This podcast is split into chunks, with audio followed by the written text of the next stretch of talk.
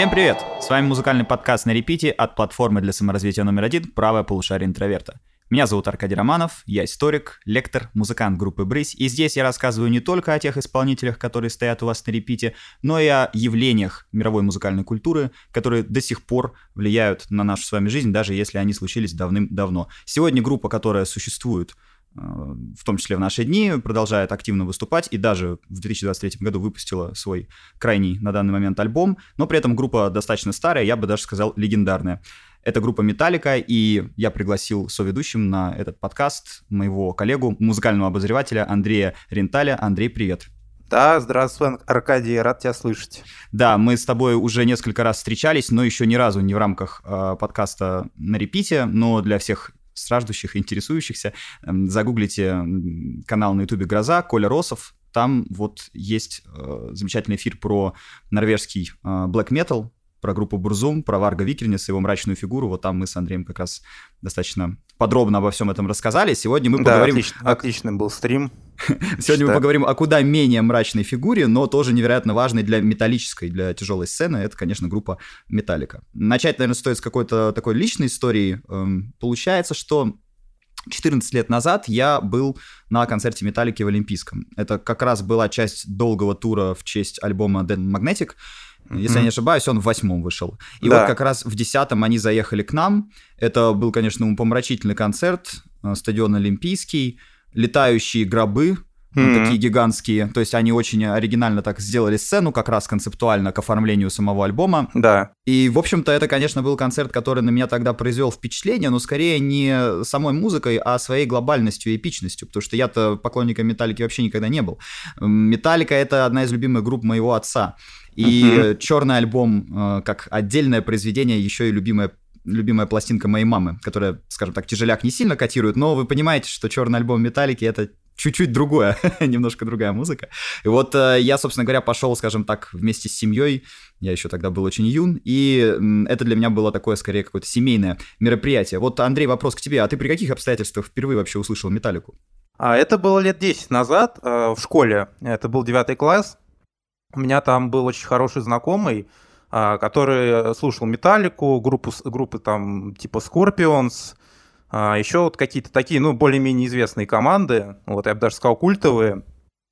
Вот, ну и он мне тоже так предложил послушать, я послушал, вот, но у меня уже тогда был такой бэкграунд, я до этого слушал группу Queen, Mm. И, но у меня была такая еще особенность. Я, в принципе, прослушивание рок-музыки и такой, ну, уже более-менее тяжелый сочетал с прослушиванием там групп типа Bonnie M, Modern Talking. То есть у меня достаточно разнообразный был музыкальный вкус, но Металлика все-таки а, была такая первая металл-команда полноценная, которую я, ну, достаточно продолжительное время слушал. И, естественно, вот благодаря ней я во многом а, начал познавать вот этот мир тяжелого металла, хотя я, как и ты, Аркадий, никогда не был большим фанатом группы. У меня вообще с ней очень странные отношения потому что она меня как будто преследует, потому что меня постоянно, ну, я имею такую достаточно фактурную внешность, и меня постоянно сравнивают с участниками группы, либо там с Хэтфилдом, либо с Мастейном, конечно, чаще с Мастейном. Да, кстати, вот. я хотел это отметить, когда тебя впервые увидел еще у Росова, я тоже подумал, что ты похож на, э, скажем, более спокойную версию Дэйва Мастейна. Знаешь, Мастейн, если бы он не употреблял запрещенку и не бухал, вот как-то Ну да, да, да.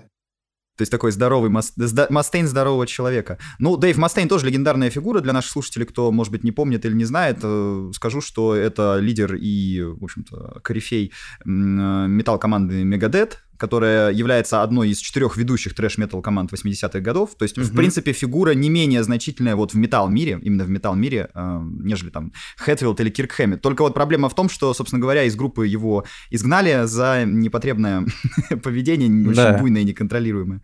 Но мы еще к этому, я думаю, вернемся. Сейчас же, наверное, начнем с самого начала истории, и, я так понимаю, правильнее всего начинать именно с барабанщика, как это ни странно, Ларса Ульриха. Ну да. Потому что такой вот э, главной э, ведущей фигурой, которая собирала вокруг себя всех остальных музыкантов, был именно Ларс Ульрих.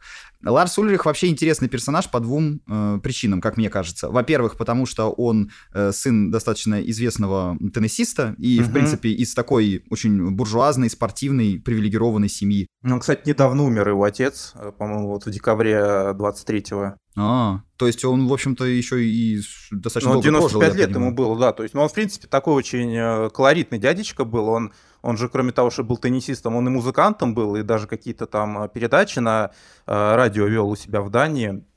А, и вообще у него образ вот последние годы жизни, ну, когда он уже состарился, у него такой был образ очень такой с бородой длинный ходил, седой, такой дедушка, вот, похож чем-то на Мундога, такого музыканта джазового. Да, да, знаю. Но, кстати, да, вот он с джазовой музыкой тоже, отец Ларса был связан, он в каких-то там коллективах играл, то есть вы можете себе представить атмосферу, да, э, это Дания. Я напомню, что в Америку Ларс переедет в юном возрасте, но родится-то он в Дании. И вы живете в Европе, ваш отец известный мировой теннисист, вы, возможно, хотите, думаете там пойти по его стопам, как это часто бывает в семьях спортсменов, и при этом семья богато живет, семья любит искусство, звучит какая-то музыка, вас в детстве отводят на концерт э, Deep Purple, который производит на вас колоссальное впечатление, и, собственно, потом вы начинаете слушать рок-музыку, и ваша семья этому не препятствует. То есть вот что интересно, да, например, совершенно другая история была у Хэтфилда, э, фронтмена, да, и вокалиста uh-huh. Металлики. Там как раз э, семья была очень тяжелой, религиозной, причем э, религия такая специфическая, вот это одна из американских протестантских сект, в которых там очень тяжело с какими-то, с каким-то веселым времяпровождением, тяжело с нормальной медициной, все лечится какими-то такими квазимагическими народными средствами. Ну, в общем, очень специфическая семья. И вот на контрасте, да, с Хэтфилдом, у которого из-за этого как раз будут проблемы со спиртным, с веществами, э, у Ларса, я бы сказал, такая совершенно нормальная, здоровая семья, которая, в общем, помогла ему во многом. Да я больше скажу, Ларс вообще вот э, можно назвать такой термин «золотой мальчик». Он, в принципе, с детства у него было все. То есть этот человек э, имел доступ вообще, он мог в любую страну ездить. Э, вот эту особенность он мог в Америке быть, в Англии, а, это ему позволяло а, достаточно активно изучать вот этот музыкальный мир, потому что когда он заинтересовался уже во второй половине, ну, в конце 70-х годов а, тяжел, тяжелым металлом, да, хэви-металлом британской новой волны, вот это вот его стремление узнавать новые коллективы, оно, в принципе, повлияло на развитие сцены металлической вот на побережье Э, американском, где находится Лос-Анджелес, Сан-Франциско. То есть, в принципе, Ларс, он был такой человек, который стоял у, вас, э, у истоков этой движухи, у движухи всей металлической. Да, это очень круто, и причем представьте себе мир глазами Ларса, причем не глазами сына теннисиста, да, и богатого человека, а глазами молодого человека, который растет в конце 70-х, в начале 80-х годов. На ваших глазах рок-сцена и рок-музыка тяжелеет. Если началось все с Black Sabbath, да, и с хард-рока, то заканчивалось все уже Iron Maiden и Judas Priest, да, причем mm-hmm. такая группа, как Judas Priest, она еще и в развитии своем утяжелялась, эволюционировала. Да. Мы ран... ранние альбомы слушаем там хард-рок, э, слушаем на рубеже 70-х, 80-х, все, появляется и британская сталь, и прочее, и прочее, да. То есть ну это... и имидж тоже группа резко поменяла к 80-м годам, то есть вот эти кожаные Э, кожанки, там фуражки вот эти кожаные, мотоциклы, плетки и так далее. То, То есть... что раньше э, можно было в магазине для взрослых встретить, теперь появляется на сцене. Люди да. просто начинают в это одеваться. И сейчас, да, вот мы не задумываемся о том, что кожанки на металлистах и прочее, это, в общем, атрибутика частичная из секс-шопа. То есть вот mm корнями-то она на самом деле уходит туда. И вот молодой человек из Европы с достаточно открытыми взглядами, вот такой open mind по-хорошему, он все это видит, наблюдает и начинает втягиваться. Ему начинает нравиться тяжелая музыка, и как и всем нам, людям, которые неравнодушны к искусству, да, неравнодушны к какой-то музыке, нам хочется этим э, заниматься по жизни. То есть не обязательно там быть музыкантом. Ну, например, кто-то хочет стать музыкальным менеджером, кто-то коллекционирует пластинки. Ну, в общем, у всех своя какая-то отдушина. Ларс ну, в, в итоге Ларс приходит и, к музыке. И, и, то, и, и в том, и в другом немножко преуспел, потому что он и собирал пластинки, и при этом э, занимался у себя, ну, в, Лос-Анджелесе, где он жил, вот как раз э, в период с, на рубеже конца 70-х, начала 80-х, он а, это все распространял среди друзей. То есть, наверное, это можно отнести к менеджменту в какой-то степени. То есть он, по сути, был трендсеттером. Это сейчас можно так назвать модным словечком. То есть когда ты становишься определенным таким законодателем мод, ну или, по крайней мере, помогаешь ну, какому-то тренду или какой-то моде распространиться, да, да, распространить влияние. Окей, хорошо. И получается, Ларс переезжает в Америку. Там совершенно по-другому, на самом деле, обстоят дела с тяжелой музыкой. Потому что в авангарде, конечно, британские группы в конце 70-х угу. годов. Причем самого разного стилистического наполнения. Да, есть Motorhead, которая там наполовину панк, наполовину металл что-то такое промежуточное. Ну, хард-рок, я бы даже сказал. Вот, ну да, там больше, конечно, панковского влияния. Был у него в музыке. И, и, под, и, и подхода панковского много. вот. Ну да, да. А, допустим, есть группа Judas Priest, да, которая вот, как мы уже заметили, от хард-рока эволюционировала такому к хэви-металу, чисто вот к тому, что сейчас да, в чистом она, виде она называют хэви-метал. Она ускорялась. Вот ее особенно отличительной чертой у Judas Priest было, что они постепенно ускоряли свою музыку, вот, и это тоже стало в авангарде вот новой волны британского хэви-металла. И вообще, вообще вот этот курс, да, утяжеляться, убыстряться, то есть э, ускорять темп песен. Да. Э, вокал становится все более и более яростным. Причем, если э, уже в хардроке было понятно, да, что цены те вокалисты, которые могут там брать высокие ноты и, значит, и, и, с, уже добавлять к пению какой-то крик, какой-то определенной такой эмоции ярости, то на рубеже 70-х, 80-х появляется, во многом, кстати, под влиянием того же панк-рока, представление о том, что да, в принципе, вокал какой-то мелодический, гармонически красивый и складный, да, он в метал-музыке не всегда нужен. И, в общем-то, трэш-метал поколение, это как раз будет поколение тех групп, где, ну, скажем, не ради каких-то красивых вокальных партий музыку будут люди слушать, да, а скорее ради вот этой ярости, эмоций, энергетики. Mm-hmm. Вся четверка трэш-металла до того, как Металлика, ну, скажем, мягко попсеет, да, это, в общем, четверка групп, которые не славились каким-то сладким, красивым вокалом. И если там появлялись какие-то мелодии, то это в основном соло-гитара что-то проигрывала. Но по ну, большей да. части это были яростные, мощные такие пробивные э, композиции. Вот тут вопрос, э, это как к этому все пришло? Как металл вдруг пришел к 80-м годам, да, и сначала появился трэш-метал, в котором будет играть Металлика, потом там и дэс-метал, и вплоть до блэк-металла. Почему это происходило с метал-музыкой? Э, как ты думаешь, что было мотором этой эволюции? А, ну, во-первых, э, я уже упоминал новую волну британского хэви-металла, то есть э, это был такой основной, основная база, на которой строился трэш-металл. То есть вот Металлика, например, у нее очень много было на первом этапе э, песен, которые, по сути, являются склейками из композиций, из кусков композиций групп, других групп британских, типа вот Diamond Head, там Blitzkrieg, не знаю, можно еще группу Saxon вспомнить. А, вот э, была такая черта, и а, Кроме этого, это увлечение хардкор-панком, потому что появились коллективы э, типа Exploited, Discharge. Вот, у них тоже была такая э, достаточно яростная и агрессивная музыка, а, и она очень хорошо ложилась вот в эту новую, ну, вот в ту стилистику, которую хотели исполнять группы типа Metallica, Slayer, Megadeth. Почему? Ну, потому что это ярость, это такой вот бур бурление крови молодой. И что еще можно сказать? Ну, во-первых, была такая вот тема, связанная с кто будет быстрее играть более быструю музыку. То есть у Металлики, у Ларса была такая тоже идея фикс, это кто запишет самый быстрый альбом. В итоге э, самый быстрый альбом записала группа Slayer.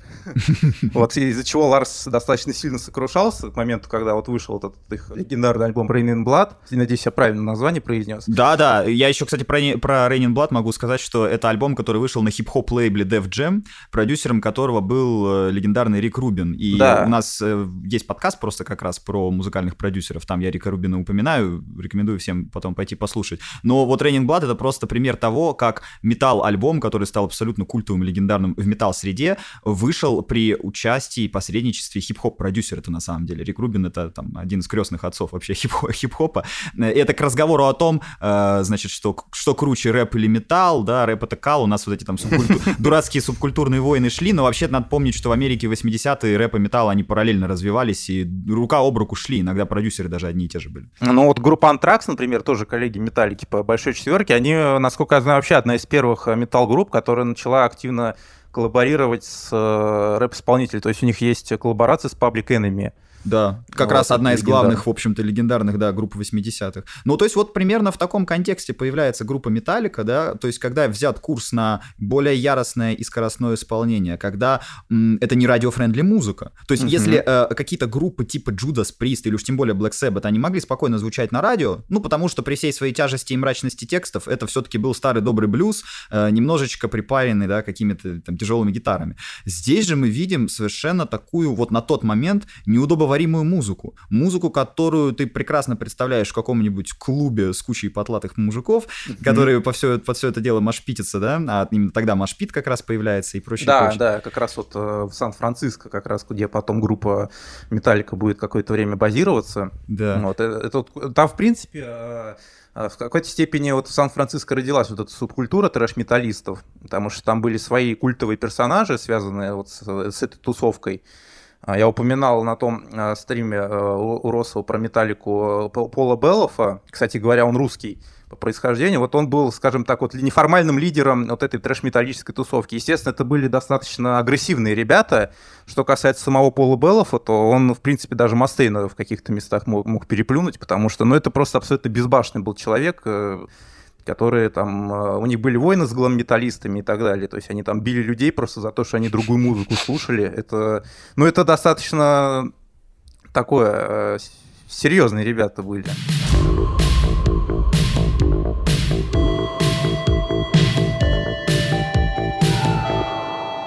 Ну, в общем, тогда мы уже подкрались к моменту основания группы. Насколько я помню, существует такая легенда, как бы апокриф, что, э, значит, Ларсу Ульриху какой-то его товарищ э, рассказывал об идее Зина, ну, то есть журнала про метал-музыку, и uh-huh. он э, попросил оценить его название. Слушай, дружище, я тут э, придумываю название для журнала, как тебе? Металлика. И он такой, не, слушай, название отстой, никто не будет читать, э, выбери какое-нибудь другое. Он ему этот совет дал, а сам э, решил, что это будет название для их с Хэтфилдом группы. Существует да. же такая легенда, да? Да, да, конечно. Ларс с Хэтфилдом, они же еще до этого момента познакомились, и, насколько я помню, у них э, они не с первого раза смогли сыграться, то есть Хэтфилд, они, Ларс объявление развешивал по а, Лос-Анджелесу с поиском музыкантов. И на одно из таких вот прослушиваний пришел э, Хэтфилд, они что-то там попытались сыграть, у них не получилось, и они разошлись. Потом они встретились снова, вот, и там уже Ларс, э, они с Ларсом более плотно познакомились, Ларс его к себе домой привел, показал коллекцию пластинок. На Хэтфилда, естественно, это очень большое впечатление произвело, потому что, ну, а, все-таки разного достатка люди были. Хэтфилд как поклонник тяжелой музыки, ему, ну, для него вот такая большая коллекция пластинок, которая была у Ларса на тот момент, она его поразила. Вот, и они поняли, что им вместе по пути, по пути будет. И, в принципе, они себе поставили цель вот создать самую э, крутую... Во-первых, да, заработать много денег и создать самую известную, самую крутую рок-группу в мире. С первым, э, с первым пунктом они гарантированно справились. Это да. на 2024 год уже точно можно сказать. Второй, второй момент, конечно, субъективен. Ну, я уверен, многие металлоголовые люди скажут, что, собственно говоря, конечно, металлика — это классика, это отцы и так далее. Ну, и здесь появляется тогда наш э, третий важный персонаж. Он, правда, достаточно быстро сойдет с истории э, о группе Металлика, но он никуда не денется в истории о металле в целом. Это Дэйв Мастейн. Дэйв Мастейн, я думаю, поразил вообще ребят своим мастерством в первую очередь, да, потому что если они-то вдвоем там как-то еле-еле могли сыграться. А я вам скажу еще одну вещь. Ларс Ульрих до сих пор достаточно проблемный э, ударник. Это вообще мемный человек в музыкальной среде, потому что есть куча видео, где он там, ну, слетает с, э, так сказать, темпа собственных песен, да, ну, собственно, песен Металлики, которые он должен, по идее, хорошо знать, хорошо их играть. Э, и это вторая причина, по которой Ларс Ульрих интересный человек. Я вот вначале сказал, что там две причины, да. Первое, то, что он из такой достаточно богатой, известной буржуазной семьи. Второе, то, что Ларс Ульрих это не какой-то музыкант, который славится своей виртуозностью. Как и, кстати, соло-гитарист Кирк Хэммет, да, mm-hmm. который играет в Металлике. Э, Ларс Урлих славится как такой великий менеджер-организатор, как массовик-затейник, который притягивал к себе да, В принципе, тусовщик. Он очень любил тусоваться с этими рок-группами, потому что, ну, мы к этому подойдем чуть попозже. Но в целом, да, Ларс это не про игру на барабанах, это про вот менеджмент музыкальный, это про тусовки, про вот какие-то там э, создание новых связей, чтобы свое творчество можно было продвинуть.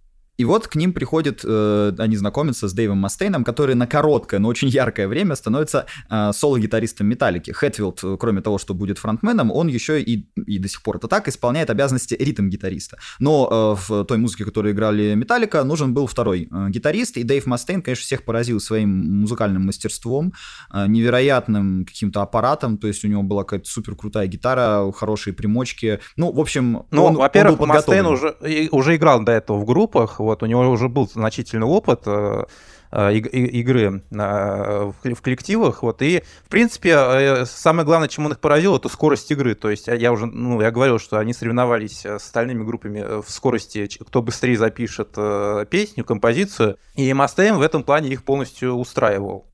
Единственное, в чем он не устраивал и ребят из Металлики, и многих других музыкантов, с которыми э, играл сам Дэйв, это его поведение, потому что это был да. человек невероятно буйный, э, из тоже очень неблагополучной семьи, но если Хэтфилд как-то в себе замыкался и, э, скажем так, да, в состоянии там опьянения мог, в общем-то, просто уйти в какой-то депрессив там и запой, то Мастейн это вот, знаете, тот человек, который, когда выпивает, он крушит и громит все, что видит. То есть это был человек, склонный к агрессии, к агрессивному поведению. С ним было не очень приятно тусоваться. То есть понятно, что металлисты это в принципе люди, которые слушают громкую, агрессивную музыку. Это не то, чтобы какие-то спокойные, няшные там ребята, да, которые а, никого не хотят обидеть, но Мастейн даже по меркам металлической субкультуры был невероятно агрессивным и токсичным человеком. И, конечно, неудивительно, что э, такая группа, как Металлика, которая основана была Ульрихом и Хэтфилдом, да, как все-таки проект нацеленный на достижение каких-то вершин, да, на какую-то коммерческую а, составляющую. Неудивительно, что они в итоге решили Мастейна сбрить. Э, другое дело, что у Мастейна это все равно все получилось, просто в другой группе. То есть тебя уволили из Металлики, тебя выгнали из э, одной из самых крутых э, металл-команд на Земле, ну, создай такую же крутую, да, может быть и круче, э, которая будет называться Мегадет. В общем, послушайте обязательно после нашего подкаста, если вот вам понравится звучание Металлики, очень может быть, что вы э, найдете себя в музыке Мегадет. Я даже скажу, что она в каких-то моментах интереснее сделана. А, она может быть чуть более жанровая, то есть такая менее попсовая, но с музыкальной точки зрения там тоже все интересно.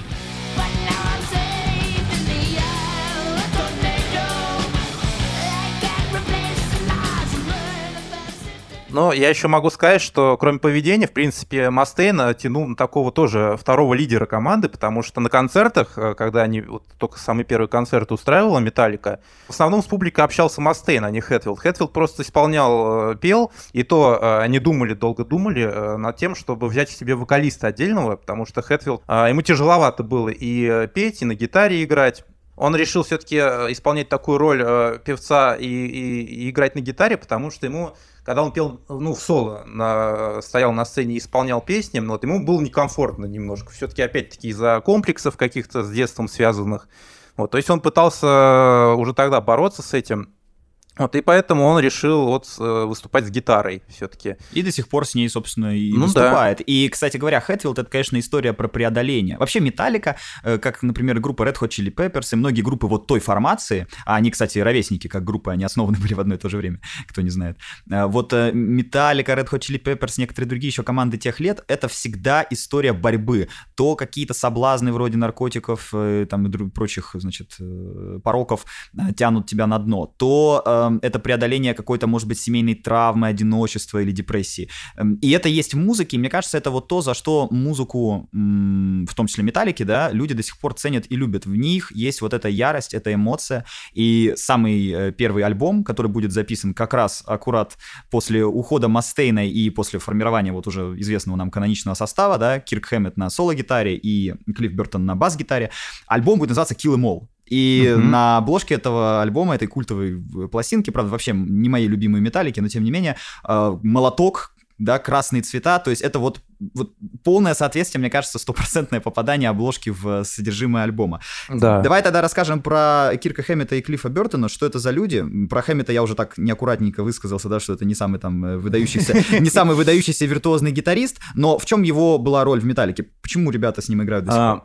Ну, во-первых, э, он был очень удобен в, в плане того, что он был не конфликтный. Он-то был такой спокойный парень. Ну, После Мастейна, да, они были согласны ну просто на здорового, адекватного человека. Да, ну и в целом они тоже знали Кирка Хэммета. Он же играл до Металлики в группе э, Exodus, которая является вот э, одной из центральных в Сан-Франциско была. И, ну, как бы они общались, конечно, не так близко, как с Бертоном, вот, но они все-таки приняли решение на, на нем остановиться, потому что, да, действительно, он был спокойный человек, и, в принципе, он играл тоже, конечно, не, не уровня Мастейна была игра, но, в принципе, вот э, умел писать э, относительно мелодичные такие соло-партии. Ну, по сути, вот все вот творчество дальнейшей Металлики, э, где они сочиняют композиции, Кирку Хэммета отдавали роль э, такого вот человека, который пишет соло в основном. И он их, собственно, записывал. Мы вот знаем все эти песни прекрасные, которые, где он э, является соавтором. И вот наши слушатели сейчас такие думают, ребят, я не понимаю только одного, а как эта группа вообще стала известной и великой? Да, значит, Хэтфилд стесняется, э, не очень уверенный в себе вокалист, который, в общем-то, и на гитаре-то играет просто потому, что на сцене мнется, ему там, значит, нужно что-то в руки взять, чтобы успокоиться. Э, Ларс Ульрих, который считается чуть ли там не одним из э, самых, э, самых плохих барабанщиков э, таких мейнстримных, известных, популярных групп, э, тоже, который больше организатор, чем музыкант. И теперь еще и Кирк Хэммет, который как будто бы прошел ввел фейс-контроль в группу просто потому, что он был адекватный. Да, может быть, это было бы правда, если бы не фигура четвертого участника Металлики, Клиффа Бертона. Клифф Бертон — это один из самых виртуозных музыкантов в истории метал-музыки. Что вы понимали, он играл пальцами на бас-гитаре. Если вам кажется, что так и должно быть, то посмотрите на 70% металл-групп, как бы как там играет бас-гитарист. Ну, по крайней мере, с чего он начинает. То есть чаще всего бас просто заполняет низкие частоты. В такой музыке, как трэш-метал, и вообще вот в таком э, экспрессивном, агрессивном металле, вы не слышите бас-партии, да, это не регги-даб, это не постпанк, это не музыка, где бас может быть э, мелодическим инструментом. Бас там просто вот создает вот эту колбасу как бы низких частот, которая просто заполняет пространство и все, остальное все берет на себя в первую очередь гитара. Две гитары, может даже три гитары, но бас Бас вы там не услышите. Во-первых, бас Клиффа Бертона слышно всегда. Это первое. Во-вторых, это супер большой профессионал, который кроме металла увлекался классической музыкой, слушал Баха, слушал панков вроде Misfits или какой-нибудь замороченный джаз. Это был человек с музыкальным образованием. Причем, если Хэтфилд э, некоторое время обучался игре на фортепиано, то у Клиффа Бертона было настоящее музыкальное образование. Он мог читать ноты и расписать по нотам там, да, песню Металлики. То есть то, чего не мог сделать ни один другой участник э, этого коллектива. Ну да, у него было, в принципе, знание, вот как работает гармония, и за счет этого вот э, первые альбомы группы, они, ну, за исключением самого первого, Kill Em All, Right Lightning Master of Puppets, они такие более мелодичные были. Вклад Клиффа Бертона именно был в том, что он умел писать красивые мелодии, в принципе, работать вот э, со звучанием альбомов, вот, то есть он э, смотрел на то, как в целом все слушается, вся пластинка. Ну, в принципе, вот э, это была такая вот работа, я даже не знаю, естественно, это искусство было. Главный вклад, вклад Клиффа Бертона был именно в том, что он задавал темп развития группы первое время. То есть это был такой еще и какой-то внутренний камертон группы Металлика. Да, да, ну для участников Металлики, для Хэтфилда, для Ларса это был такой гуру своеобразный, то есть конечно, главными были, понятно, это Хэтвилл и Ларс, но всегда спрашивали совет Бертона по поводу той или иной там композиции или то, как там звук, как подправить и так далее. То есть, э, и, естественно, к его мнению всегда прислушивались, и Бертон мог спокойно сказать там Ларсу или Кирку или Хэтфилду, что ты вот неправильно это делаешь, надо переделать и так далее. И они его, к нему, естественно, прислушивались. Да, это очень круто. И насколько я помню, именно по инициативе э, Клиффа Бертона группа из Лос-Анджелеса, где первоначально она была собрана, переезжать в Сан-Франциско. Это даже не инициатива, это было условие, при котором бы он присоединился к группе. А почему что... так? Как так вышло? Потому что у Клиффа Бертона была своя команда, травма, она была в Сан-Франциско. Вот. Ну и, и в целом ему не нравился город Лос-Анджелес, потому что там все-таки уже к моменту, когда вот 82 год, насколько я помню, или 83-й, а там уже складывалась такая глэм-метал сцена, вот, и, естественно, ну, понятное дело, трэш-металлисты не уважают глэм-металлистов, поэтому с ними не хочется. Для примера, да, чтобы пример слушателям привести, группа Motley Crue. Вот это на тот момент одна будет из самых коммерчески успешных команд, и многие, конечно, будут обвинять эту группу в абсолютно коммерческом, так сказать, коммерческой цели того, что они играют.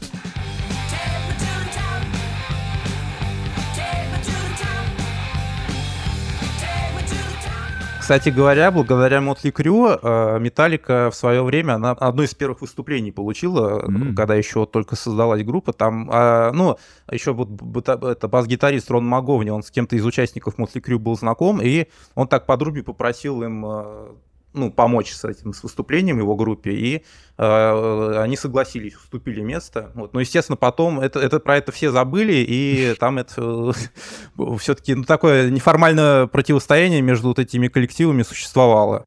У Мотли Крю респект, я, кстати, очень люблю эту команду. Это тоже такая абсолютно безбашенная, невероятно яростная, агрессивная группа, причем не по саунду, а по образу жизни, который, который транслировался в средствах массовой информации. Вообще, если вы хотите понять, как именно был устроен музыкальный мозг э, Клиффа Бертона, да, я рекомендую всем открыть вторую пластинку группы Металлики и там найти третью песню э, For Whom the Bell Tolls. Это песня, которая очень часто была использована э, значит, различными другими музыкантами в качестве сэмпла, сэмпла, можно услышать миллион там кавер-версий на нее. То есть это такой один из э, главных ранних хитов, на самом деле, группы.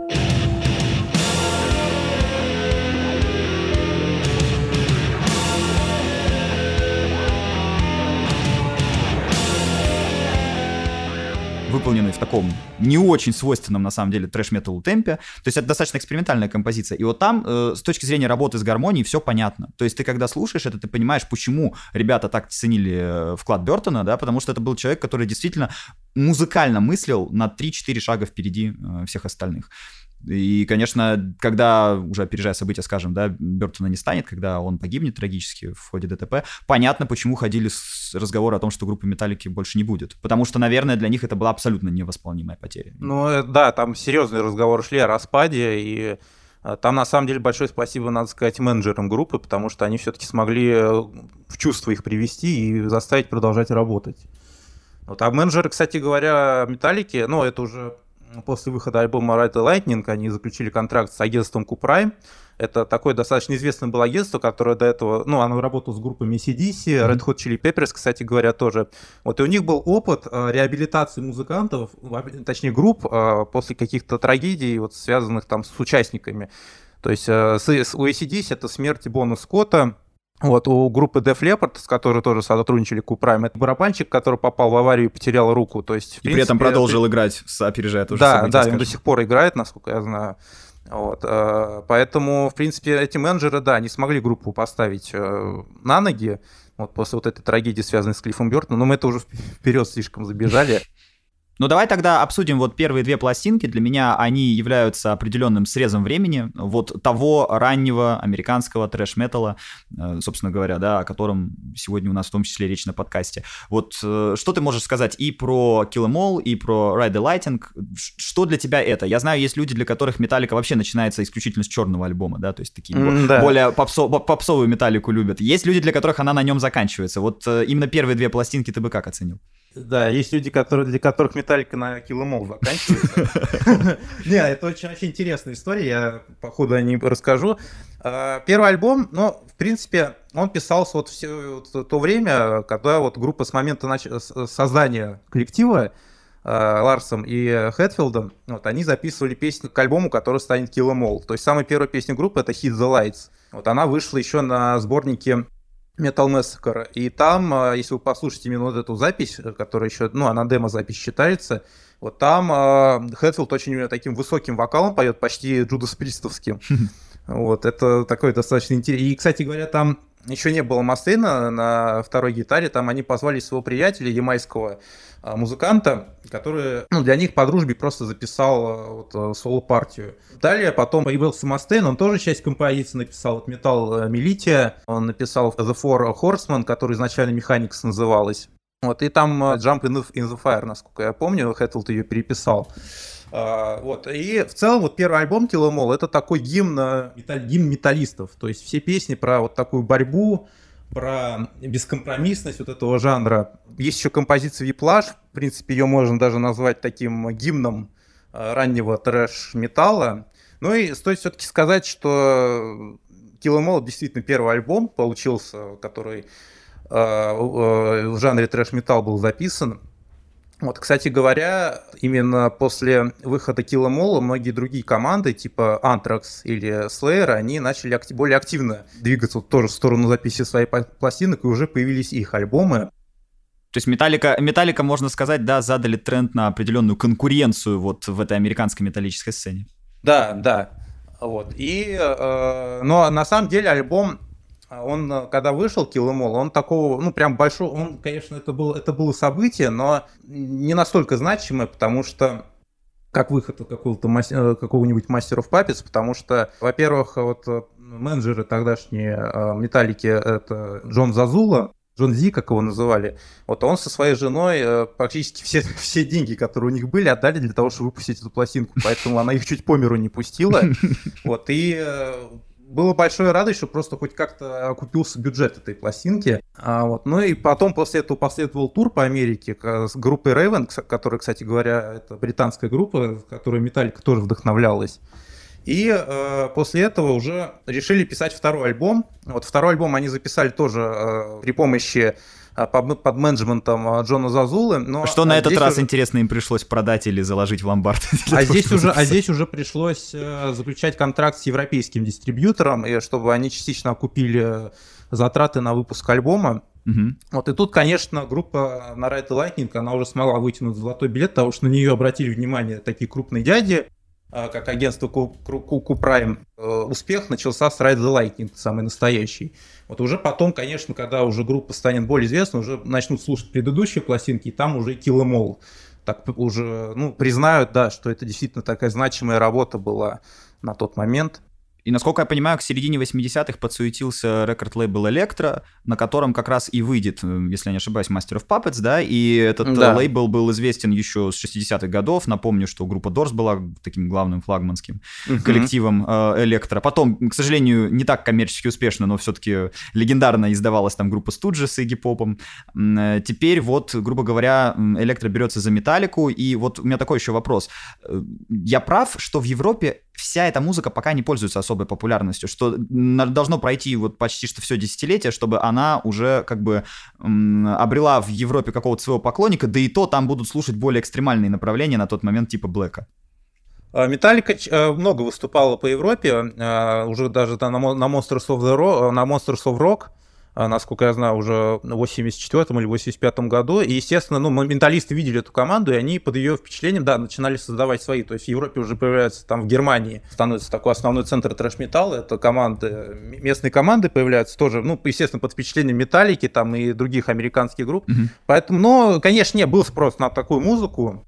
То есть это не было, это, это не было каким-то внутриамериканским явлением, получается, практически сразу это за океан вышло и ну, получило да, распространение. Да, ну там, конечно, разница чуть год, но в целом да, то есть э, многие подхватили эту тему, поняли, в чем фишка. И да, ну, естественно, европейская сцена, она отличалась более таким экстремальным звучанием по сравнению с а, американскими командами. Вот, то есть, ну, там больше, конечно, влияла группа Slayer, мне кажется, потому что у нее, ну, у Slayer все-таки самое такое из четверки было самое агрессивное звучание. А давай еще раз для наших слушателей просто подряд назовем. Четверка трэш-металла. Четыре главных группы этого направления металла. Ну, Металлика. Металлика, Мегадет, Slayer и Антракс. Но многие на место Антракс хотят поставить группу Exodus, потому что она все-таки а, с Металликой в одно время появилась, но как бы считается все равно, да, что Антракс четвертый, потому что, ну, по стилю Антракс, она всегда была такая более веселой, как называют, как некоторые любят говорить, веселой по, по текстам, по музыке э, трэш-метал команды. У них, в принципе, имидж отличался, то есть они носили не кожаные там Э,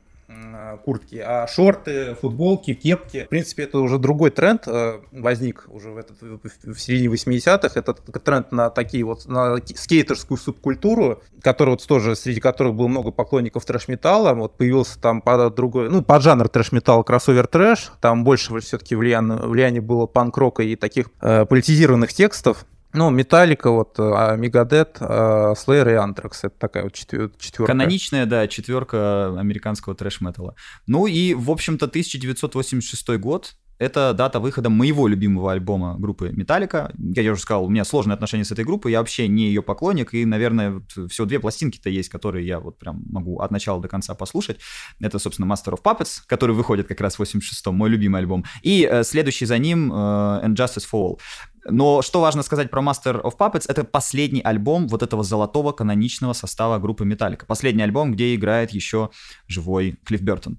Чем этот альбом примечателен? Во-первых, это действительно очень монолитная, цельная, атмосферная запись. Это действительно вот пластинка, которую вот от и до ты включаешь, ты чувствуешь, что это абсолютно сыгранная группа, группа, которая нашла себя, нашла свой саунд, нашла свою эмоцию. Пусть эта эмоция достаточно повторяющаяся, но у песен Металлики есть такое удивительное свойство, я бы сказал, чудесное свойство. Они бесконечны. То есть вот когда ты слушаешь любую песню Металлики, ты понимаешь, что она закончилась ровно там, где музыканты решили ее закончить. Но вообще вот эти рифы, их последовательность можно было продолжать до бесконечности. То есть там, mm-hmm. там совершенно нету вот этой линейной какой-то понятной структуры, типа куплет-припев, куплет-припев, а, то есть она не всегда э, присутствует в песнях Металлики, как, например, это есть в каких-то других, ну, таких более понятных, считываемых рок-группах, особенно групп, рок-групп того времени. Вот э, в Металлике этого нету, и мне кажется, на Master of Puppets они дошли до какого-то логического предела вот этих своих экспериментов. Если мне не верите, просто включите этот альбом и э, послушайте, э, ну, там, например, такие композиции, да, как э, Master of Puppets, которая является просто шедевром не только металла, а в принципе гитарной музыки. То, что там в конце да. играют гитары, э, по уровню мелодизма это Бах. Ну, это вот европейская, немецкая там музыка 18 века.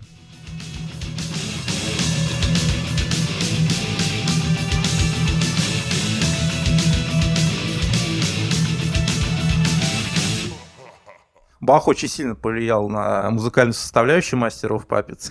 Да, то есть я это слышу там отчетливо. И это вот э, очередное доказательство того, что на самом деле, если бы эти ребята жили в 18 веке, они были бы классическими музыкантами. Но поскольку они жили в свое время, они пошли в металл. Э, проводились же исследования, да, там, что, в общем-то, металл-музыка, вопреки своей, так сказать, агрессивности, да, и какой-то жесткости, это музыка, которая привлекает ботанов, э, которая привлекает достаточно людей там, с высоким IQ очень часто. И мне кажется, что вот э, то, что явили парни на Master of доказательство того, что металл-музыка мелодически продолжает вообще классическую академическую музыку там 18 века во многом.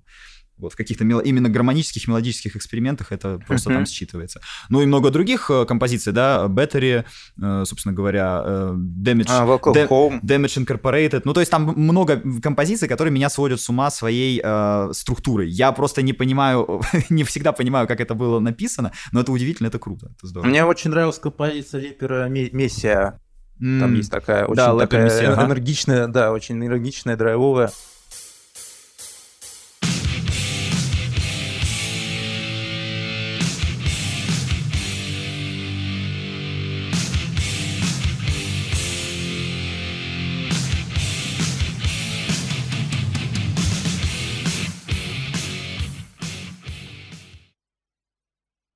На звучание этого альбома в целом очень огромное влияние Клифф Бертон оказал, то есть э, такое вот эпичное, монументальное. Кстати говоря, э, я читал вот э, в биографической книге, что когда они, ну, на стадии только планирования записи этого альбома были, э, Клифф Бертон с Хэтфилдом часто пересматривали фильм э, «Хороший, плохой, злой», злой с Клинтоном Иствудом, и ему, ему очень нравится вот эта вот тема Энио Мариконе. Ecstasy of Gold, конечно, Да, да. Ecstasy of Gold. Вот. Она, ну, в целом, вот музыка Марикона, она на это, как ни странно, тоже повлияла на то, как э, Клифф Бертон захотел, чтобы этот альбом звучал, и, в принципе, какая от него атмосфера была, потому что некоторые композиции, они тоже вот таким небольшим э, вайбом, вот этим вот, не знаю, около ковбойским, э, от них есть. Это вот, ну, вот, мне кажется, в, в- в- это, в композиции «Орион» такой прослеживается немного. Слушай, я с тобой согласен, я причем еще так скажу. Мне кажется, вот это настроение, а, которое подарил группе Бертон, да, действительно про- пронизанное и вдохновленное Мариконе, а, оно же будет потом и в черном альбоме. Вспомните, как начинается Unforgiven. Начинается как тоже какая-то музыка к вестерну, если честно. Да, До тех пор, пока не да. вступают в дело тяжелые гитары. И, и я всегда держу это в голове, то, что вот Бертон действительно был очень широких взглядов музыкант, и это круто. То есть, когда вы не замыкаетесь в своем жанре, когда вы не говорите, я слушаю только металл, или я слушаю только постпанк, или я слушаю только джаз. Когда вы берете и выходите за границы, да, существующих каких-то стилей, в своей хотя бы голове, вы потом привносите это в ту музыку, которой вы занимаетесь. И вот э, когда в 86 году в результате несчастного ДТП, да, перевернулся автобус, Клифф Бертон, э, насколько я помню, вылетел из окна, и потом его придавило автобусом. Он умирает, и в этот момент группа, конечно, обескуражена, потому что они на взлете, они в моменте записи своего, возможно, лучшего альбома, на мой взгляд, так точно лучшего. Они его записали, выпустили, а поехали в тур, и вот происходит эта катастрофа. Э, Ты уже упомянул, что помогло группе остаться на плаву, а давай теперь расскажем про Ньюстеда, м, следующего Да. басиста группы. Насколько я знаю, общ- общепринятой является такая версия, что вот он очень долго играл с Металликой, запишет с ними и Justice, и Черный альбом, и много чего еще, но так его группа и не приняла. Почему? Да. А, Ну, во-первых, у Ньюстед, Ньюстед до Металлики у него была своя команда, где он был главный. Это Flotsam и Jetsam. А, Он с ней даже один альбом записал до перехода в Металлику. Вот там он был лидером, но э, одно большое но. Он был уже создавал свой коллектив уже после под влиянием Металлики. То есть он был фанатом этой группы. Мгм. Вот, то есть, и вот этот факт, он, э, ну, ставил его ниже отношения, как бы в таком, не знаю, в ранговом отношении по сравнению с Клиффом Бертоном, потому что, ну, к Клиффу Бертону они относились не то, что да, как к равному к себе, вот участники Металлики, а как к какому-то гуру. Как к старшему, А, да? Как да, к к смотрящему за трэш-металом просто. Да, да, да. Вот. А Ньюстед для них был как фанат, просто фанат, который вот вытянул счастливый билет, которому повезло Мгм. попасть в группу, потому что там много людей проходило прослушивание. Кстати, были даже какие-то очень странные, ну не странные, а а, курьезы, типа когда приходил человек с бас-гитарой, на гитаре на- написано название какой-то группы э, глэм-металлической, и Хэтфилд просто даже не стал прослушать человека, он выгонял его. Хотя при этом Металлика уже в то время выступала с, там, с коллективами типа Bon Jovi, уже был опыт выс- выступления и так далее. Мгм. А Ньюстед все-таки, да, он э, для них был таким просто вот человеком, который, ну, как бы они подобрали его, буквально из зала подобрали и такие, давай сыграй с нами.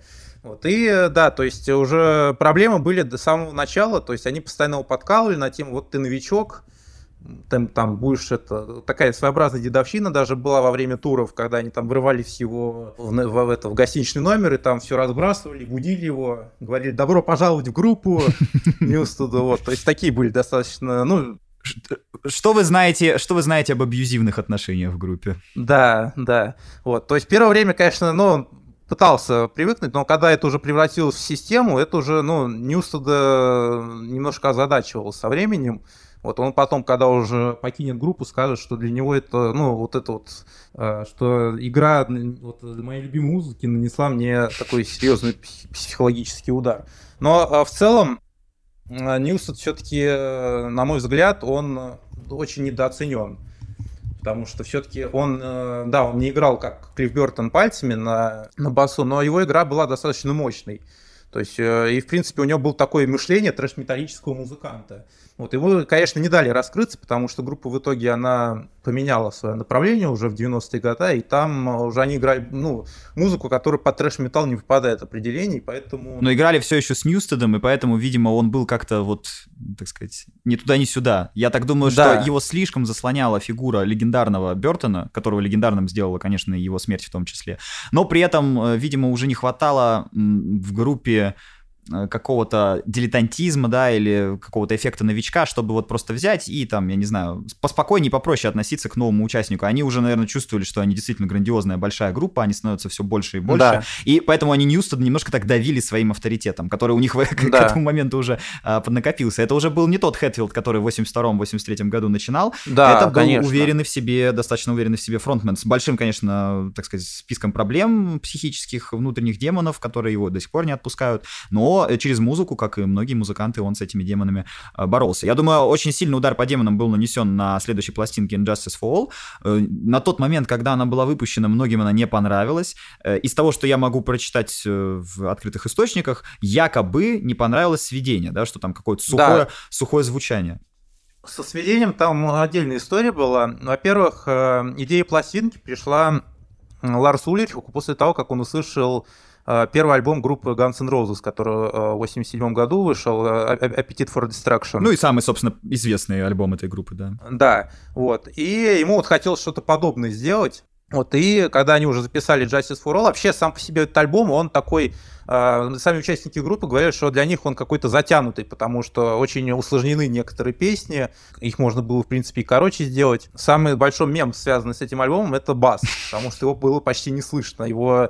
А, и вот э, до сих пор ходят споры, что это такая тоже один из подколов, одна из шуток над Ньюстедом была, или это была какая-то необходимость, связанная со звукосведением. Но э, со звукосведением они сначала, э, Ларс позвал сводить этот альбом человека, который сводил Appetite for Destruction. Mm-hmm. Вот, и когда в итоге они прослушали то, что получилось, им очень не понравилось, и они э, вытащили своего старого звукорежиссера э, Ральфа Расмуссона. Который а, работал над предыдущими в том числе, да? Да, записями. который работал на... Да, который, в принципе, ну, можно сказать, самые такие трэш-металлические альбомы с ними создал. Это Right Lightning и Master of Puppets. И он, ну, досводил все до конца, и в итоге получилось то, что получилось. Вот. Хотя, конечно, на альбоме есть песни такие мощные, типа One, первый вообще композиция... хит металлики. Вот это прям первый по-настоящему хит, который вышел за пределы металлической субкультуры, потому что на него и видеоклип существует знаменитый. Да, первый клип сняли именно Металлика сняла на песню One, причем тоже шли дискуссии, э, обрезать песню или нет. В итоге решили песню оставить полностью и снять такой мини-фильм. Угу. Как раз вот по, подходящий по смыслу композиции. Там как раз вот история рассказана про человека, который э, руки и ноги потерял на войне и пытается как-то вот с этим жить, выживать. Угу. Нет, слушай, я вот смотрю на список песен сейчас, да, вспоминаю этот альбом. Мне просто очень нравится эта пластинка. Я согласен, кстати, с рядом критических а, замечаний, но мне кажется, это тот случай, когда недостатки становятся достоинствами. Да, бас не слышно, но, может быть, после смерти Бертона один альбом стоило как-то и не слышать бас, да, чтобы не сравнивать, грубо говоря, чтобы дать людям привыкнуть. С другой стороны, э, он немножко другую энергетику имеет. То есть, если Master of Puppets очень мелодичный и такой э, разнообразный, монументальный. Э, разнообразный в гармонии, да, и монументальный, этот, кстати, альбом тоже, я считаю, монументальный, но он какой-то чуть более тягучий, что ли. Вот у него есть какая-то тягучесть и в музыке, да, и в атмосфере. Да. Он вязкий такой немножко, затягивает как бы в себя. Я вот смотрю на список песен, да, Eye of the Beholder, хитяра, One, хитяра, э, значит, что у нас тут еще есть? Э, э собственно, And Justice for All, да, заглавная композиция, тоже, ну, mm-hmm. вполне себе тянет на это. Скажем так, просто это, наверное, альбом, который вот мне нравится, потому что я уже полюбил Master of Puppets, да, и для меня это определенное такое продолжение, какое-то развитие его идей. Может быть, это не тот альбом, просто которого стоит начинать знакомство с группой Металлика. Ну да, определенно. То есть э, лучше... Но лично я вообще с самого первого, я все группы слушаю в хронологическом порядке, что они выпускают. То есть ты такой дотошный, да, методичный человек, э, просто от и до. Но не, не, это же на самом деле интересно, то, как э, звучание группы от начала развивается. Что касается композиции, там же есть еще композиция инструментальная, To Life is Die. Это последняя композиция, которая, ну, где с автором является Клифф Бертон. То есть он там что-то, когда еще был жив, наиграл, они там какой-то кусок записали, и из него решили вот так расширить и полноценную композицию сделать. Это, ну, такая вот, э, скажем так, реквием по Клиффу Бертону эту композицию можно назвать его такой привет с того света, да, последняя такая пос- посмертная как бы записи работа. Ну, э, следующий э, альбом, конечно, перевернул, в принципе, историю мировой поп-музыки. А, я, я думаю, еще надо стоит сказать про инцидент на Грэмми, потому что Justice for All это был первый альбом Металлики, который на Грэмми был номинирован, а. и они его не получили. Потому что э, Грэмми достался другой. Там, была, там ввели новую номинацию хард-рок и металл. Вот, и э, досталось группе, которая, в принципе, э, на тот момент, она, ну, мало имела к этому отношения. Джет Ротал, да? Да, Джет Ротал. Не, отличная команда, такая... но это как, я не знаю, наградить в каком-нибудь 2010 году «Машину времени» как самую совре... да, современную да. рок-группу. Да, и, кстати, альбом-то у них тоже неплохой был, вот этот вот э, The Crest of Knave, вот он такой с средневековыми мотивами вышел, ну, в принципе, в духе Джет Ротал. Ну да, да там много где-то есть, да. Да, но это в целом, э, да, это не тянет на ну, металл, вот и на, на хард-рок тоже, поэтому странная была история с этим э, награждением, вот. Но, естественно, потом в группе все это окупилось, то есть она все свои Грэмми уже потом получила и за песню One, и за черный альбом.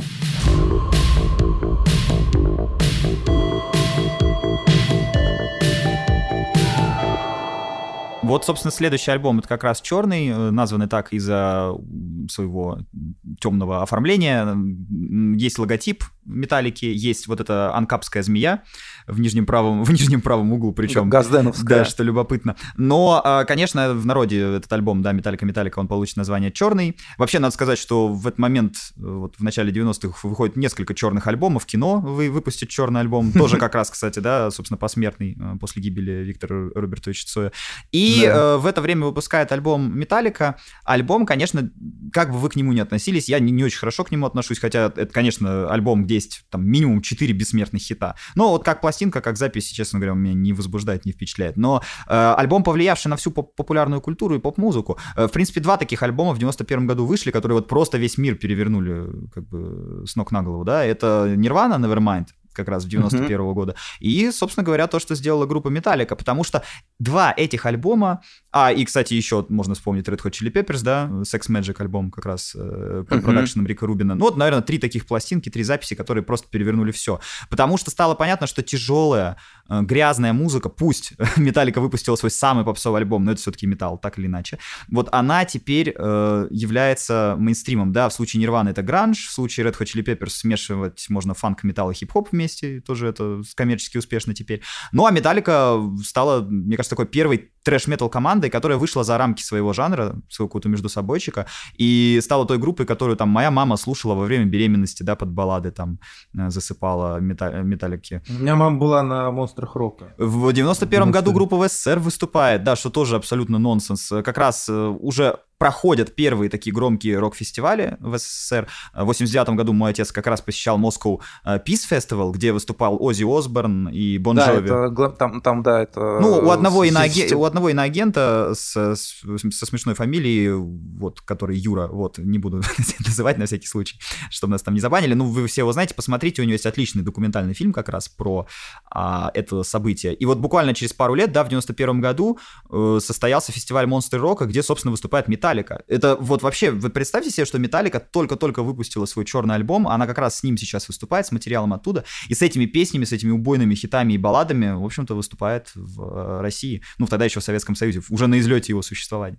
Да, но это вообще знаковое, я считаю, событие, в принципе, для, российской, для российской истории в целом, потому что а, через несколько месяцев после этого концерта не стало Советского Союза. Вот, и, ну, очень люб, ну, любят шутить, что Металлика сыграл на похоронах СССР. А так и есть, Но по целом... большому счету, да, можно ведь провести да. целый ряд событий, значит, чуть раньше открытия Макдональдса, километровой очереди туда, а, значит, в 91 году как раз там, да, параллельно всем этим событиям вроде путчей, а, играет Металлика, и становится понятно, что подростки с американскими флагами в кожаных куртках, кои заполняли этот фестиваль, да, в массе своей, это все были бывшие, бывшие пионеры, то есть вот в кого, в кого выросло советское поколение, в ребят в Америке с американскими флагами, флагами, которые идут на концерт Металлики. Я даже больше скажу, там, в принципе, собрали вот все, все те слои общества, которым гордился СССР. Там были военные, там э, мне вот э, друг рассказывал, что там даже туда отпросились с работы с предприятий, которые рядом были а, там вот, ну, такие взрослые уже люди, не молодые. То есть тот случай, когда пришли металлисты, но не те, о которых обычно речь. Да, Пришли реально со сталилитейного завода. То есть все слои общества тогда вот этот концерт, потому что там и Пантера выступала. Да, кстати, я совсем забыл, Пантера тут вообще тоже абсолютно на тот момент на пике, на пике восхождения. Да, да, у них такой был своеобразный этот э, ну, не ребрендинг, а они немножко изменились, и они же до этого тоже такой глэм металл играли, а потом э, они решили резко утяжелиться. И это получило вот название groove metal, да, то есть когда да. музыка просто как отбойный молоток работает. Ну, конечно, Пантера это пример того, что никогда не поздно изменить э, свой стиль, если вдруг э, там первые альбомы не зашли. Попробуйте поменять вектор, вот у группы Пантера отлично получилось. Причем это э, смена вектора не в более попсовый, как у Металлики сейчас, да, в 91 году, а это вектор, наоборот, более тяжелый, более мрачный, суровый, да. и, собственно, это всем понравилось. Да, ну и при этом, да, у группы группа тоже такая, ну, конкретно у Пантера, они там то, тоже свои особенности были, тоже э, и заигрывание с блюзовыми темами и так далее, потому что все-таки а, Пантера на э, братья Эбботы, которого этот э, Даймбек Даррелл и Винни Пол, они, у них отец лейблом владел, который писал эти, выпускал исполнителей там кантри, блюз, блюзовых вот этих вот, Южной Америки. Ну да, напомним, Пантера из Техаса группа. Техас, да, да. Парни. Вот. И, естественно, да, это все и в музыке Пантера отразилось. Так вот, там еще и CDC были, и такая вот команда Black Crowns, кстати говоря, тоже вот э, из той тусовки, что и э, вот, э, который, команд, который продюсировал Джон Зазула, mm-hmm. вот, один, первый менеджер коллектива. Короче, все вышли из, из его шинели, так сказать. Ну да, Джон, нет, Джон Зазул это вообще можно, его можно назвать таким отцом трэш-металла в целом, потому что благодаря ему там и группы, которые уже второй волны начали появляться, это вот Тест Тестамент, там еще несколько коллективов. Слушай, а вот если возвращаться к разговору и спорах о попсовости, как ты думаешь, вообще с чем был связан такой резкий крен металлики в сторону э, мейнстримного radio-friendly рока, коим и стал черный альбом? Э, для наших слушателей просто еще да, напомню, что они сменили продюсера, и продюсером пластинки выступил Боб Рок, который до этого работал да. с очень коммерчески успешными группами вроде Mötley Crüe и Bon Jovi, если не ошибаюсь. Да, Dr. Feelgood, вот его как бы такое... Вот как, как, как ты думаешь, откуда момент. это? Почему? Почему такая попса? Ну, во-первых, э, сами участники участники группы э, имели такое желание, у них вообще встал выбор после выпуска Justice for All, куда дальше развиваться. Либо дальше играть вот этот вот трэш-металл, но уже тогда шла тенденция на то, что спадала популярность этого жанра. Вот. Э, и если бы они это сделали, тогда бы, ну, это был бы просто очередной альбом Металлики в жанре трэш-металл, и все. То есть, и, скорее всего, бы после этого группа в группе ну, период стагнации случился, как это случилось с многими металл-коллективами в 90-е годы. Mm-hmm. Вот. А, или записать супер хитовый альбом, который просто вот топ-100 альбомов лучших мировых рок-альбомов. Группе, естественно, нужно было дальше куда-то развиваться, и поэтому решили остановиться на втором варианте. Это все-таки сделать таким звучанием более коммерческим. Естественно, Боб Рок, он а, идеально подошел под роль продюсера, потому что он заставил музыкантов, во-первых, а, играть а, музыку четко, правильно, как вот э, надо было на записи это делать. Вообще, ну, перед записью каждого альбома группа очень длительное время посвящала, скажем так, оттачиванию навыков игры на инструментах. И все-таки на черном альбоме было приложено, ну, на, мой взгляд, максимум усилий, потому что там и какие-то вот лирические песни, э, композиции Хэтфилд э, все-таки смог исполнить своим вокалом. Вот. То есть это все-таки заслуга такая Боба Рока.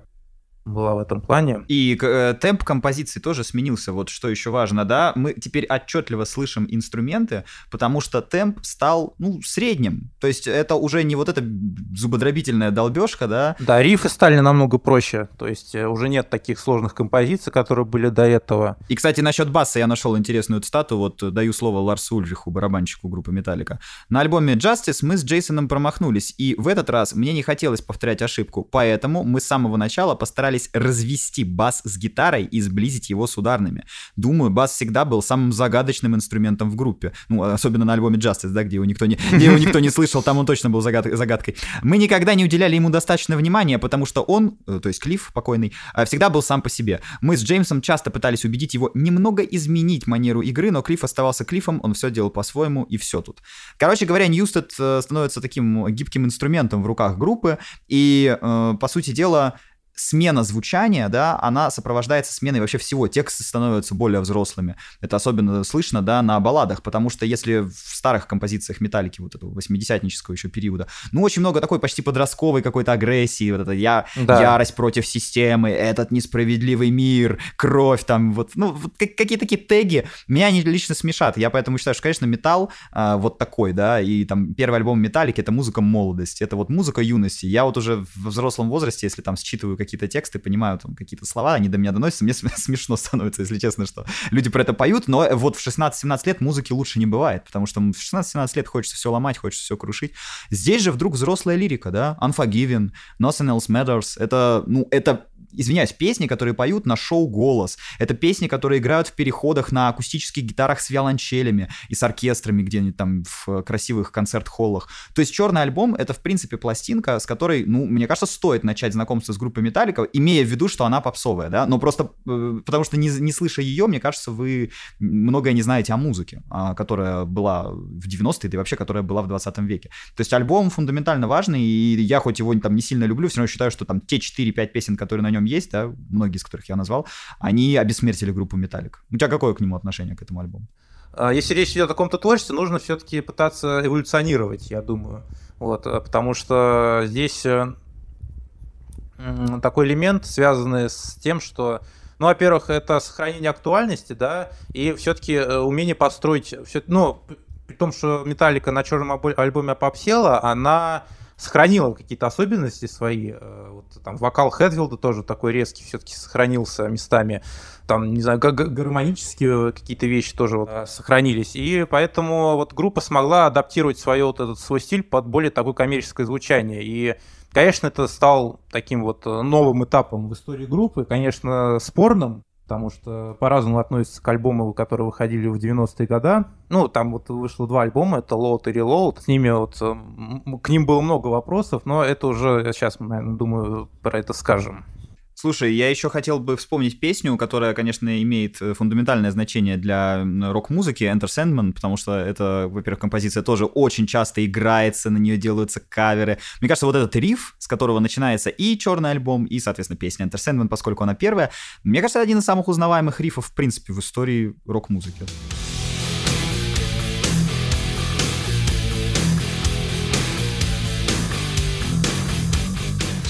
Вроде есть история, да, что они от, откуда у группы Excel, это тоже такая mm-hmm. трэш-металлическая команда, они подрезали эту тему.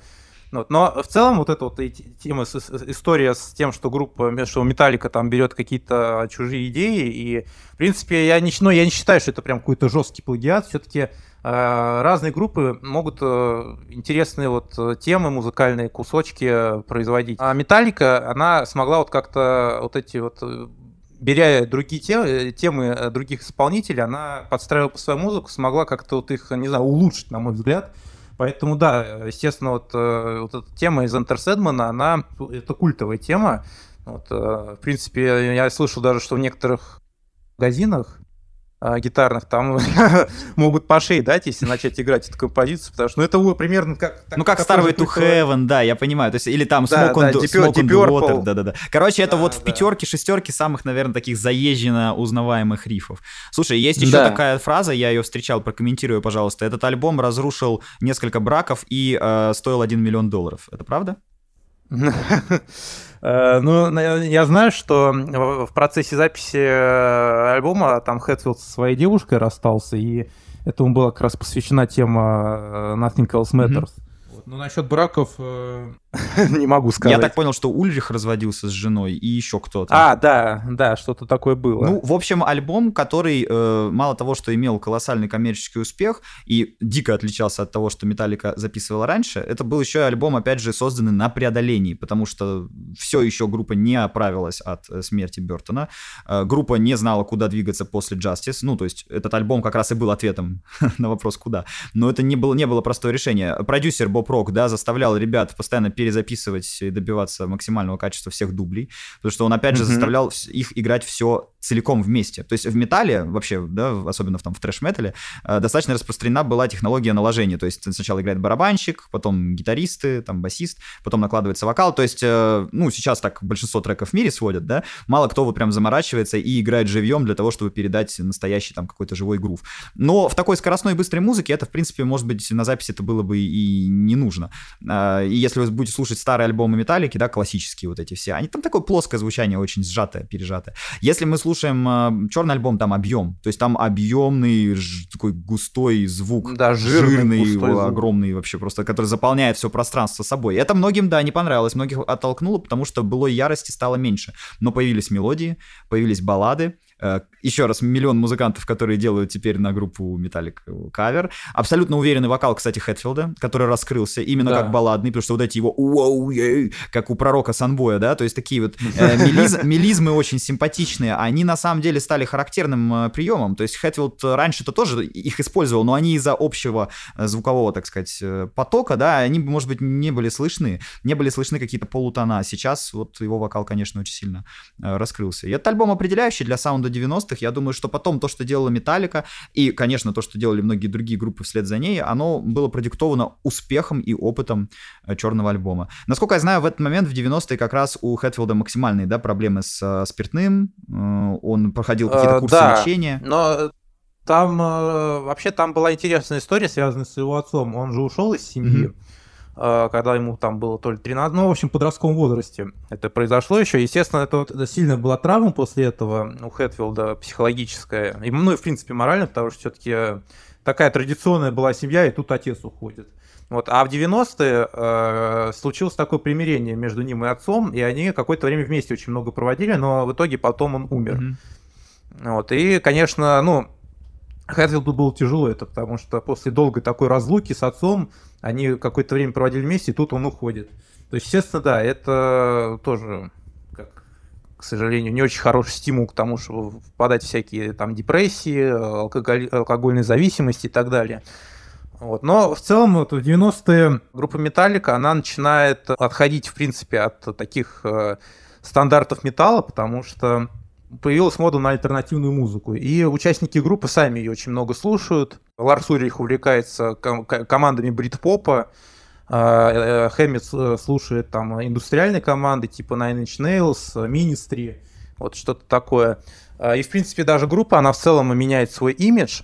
То есть они коротко стригутся, а, Кирк Хэммит там начинает подкрашивать себе глаза, ногти, то есть группа совсем уже э, как бы меняется в 90-е годы. А это, кстати, заметь, произошло с очень многими группами 80-х, потому что если вы из 80-х не въехали в 90-х, да, вы выглядите как динозавр, как какой-то мамонт. Ну, то да. есть можно вспомнить Боуи, который в 90-е годы тоже ушел в авангардные индустриальные эксперименты, вдохновляясь там и Nine Inch Nails, и Ministry, и многими другими. Можно вспомнить, э, собственно говоря, тех же самых ребят из Пантера, они же тоже были-то вообще-то одного поколения с Металликой, да, но взяли да. и зазвучали как брутальная, жесткая команда из 90-х годов. И много-много еще таких примеров. То есть Металлика в этом плане просто очень хорошо почувствовали, куда дует ветер, и э, за этим ветром пошли. У меня, кстати, альбом Reload, на котором больше всего звучания и альтернативного рока, и даже гранжа какого-то чувствуется, да. А, мне альбом Reload mm-hmm. кажется симпатичным. То есть uh, Until It Sleeps, Hero of the Day, это как бы достаточно такие крепкие хиты, но мне и саунд там нравится. Он тоже такой вот в духе времени, в духе 90-х годов. Да, да, конечно. То есть э, без этого, ну, группа, опять-таки, она все-таки пыталась под тренды подстроиться. Вот, и они, они играли музыку, которая похожа была на то, что они слушали. Ну и в целом, да, опять-таки, сохраняли особенности э, своего стиля. Mm-hmm. Вот, э, все-таки э, там еще был такой Появился жанр стоунер рок. Это такая вот типа около блюзовая тематика. Ну, как, как раз группы типа Каяс, да, и прочие. Они что же, да, калифор... да, да. калифорнийцы или там рядом все? То есть э, они буквально там да. концерты в пустыне, в пустыне устраивали или там репетировали, потому что эта музыка очень вязкая, медленная, тягучая. Вот она как саундтрек к прогулке по, пусты... по пустыне. Да, я даже подходит. не сказал, даже по катушкам на машине, каких-то там на этих, на монстр-траках, ну, по пустынным всяким этим. То есть ну, вот для меня вот больше всего вот это вот олицетворяет песня Fuel. Вот это give me food, give me fire, give me fucking desire, вот это вот. Give me fuel, give me fire, give me that which I desire. Ooh. Слушай, ну вот 90-е э, годы идут. Группа Металлика, кстати, в этот момент обретает уже действительно планетарную популярность, потому что догоняет всех э, слава черного альбома, догоняют всех этих баллады. Э, у нас в России, надо все-таки это отметить, действительно о группе узнали именно в этот момент. То есть я уверен, были какие-то продвинутые ребята, которые слушали это все еще 80-е, но вот, так скажем, массовая популярность, чтобы да, там, да, люди действительно э, слушали метлу, как ее у нас будут называть, это вот скорее про 90-е годы. Во всяком случае, мой отец как раз в это время на Металлику тоже подсаживается. И вот э, годы идут, Хэтфилд продолжает бороться со своими внутренними э, демонами, с вредными привычками. Кстати, кроме вредных привычек, у него были и привычки спортивные, он был большой поклонник скейтбордов, как и положено. Да. Как и положено парню из Калифорнии, он катался на скейте, и, насколько я знаю, как раз где-то в это время появляется пункт в его э, договоре, ну, который с ним заключают площадка или организатор, никаких скейтбордов, потому что он один раз да, э, упал да. со скейтборда, травмировал руку и как бы выступать-то не мог никак. У него постоянно это была проблема еще с Master of Puppets. Там тоже была история, когда он э, во время тура в поддержку альбома, еще когда Клифф Бертон был живой, э, сломал руку, и там его подменяли, э, подменял, подменял гитариста группы Metal Church. Mm-hmm. Вот. Э, да, это действительно, то есть Хэтфилд с этим очень сильно немножко, ну, раздражал своих менеджеров, потому что постоянно приходилось какие-то замены искать. Но в основном брали одного и того же музыканта, потому что он, в принципе, по стилю игры был похож на Хэтфилда. Mm-hmm. Поэтому, да, для продюсеров группы это было очень таким важным пунктом. Слушай, вот потом еще Металлика выпустит э, сборник кавер-версий, да, на свои любимые группы. Да, Дэм, этот, э, Гэриш да, там будет и кавер на Misfits, любимую группу Бертона, кстати, один из лучших каверов э, вообще, в которых существует. Вот Die Die My Darling. Это, в принципе, великая песня, это лучшая песня Misfits, но я даже уже сомневаюсь, лучше всех ли ее исполнили Misfits вместе с Данцигом, потому что то, как спел Хэтфилд, вообще это удивительное свойство, вот мне не, нелюбимая группа Металлика, но когда они записали этот альбом каверов, каверов, мне там многие песни понравились больше, чем в оригинале. То есть Металлика — это идеальная кавер-группа. Э, можно вспомнить, как недавно нейросеть сделала, значит, песню Анна Асти Царица, да, в версии Металлики. Ну так она зазвучала гениально. Э, там «Царица, царица, мальчик поплыл». Я не слышал. Ну это просто это нечто. То есть там вот с этими мелизмами и с вокальными приемами Хэтвилла, да, вот он же делает воу, и там «мальчик поплыл, мальчик...» Что такое. И а, э, идет вот этот чес гитарный, но это нечто. То есть я, честно говоря, слышал эту песню в такси и никогда не понимал, почему она Настя, какая-то там запредельно популярная певица, по-моему, это абсолютно... Э, эта музыка как будто написана нейросетью, но при этом, когда нейросеть сделала кавер Анны Асти голосом Хэтфилда и в аранжировке, как будто это играет Металлика, я, не знаю, я заплакал, реально, это, это было нечто.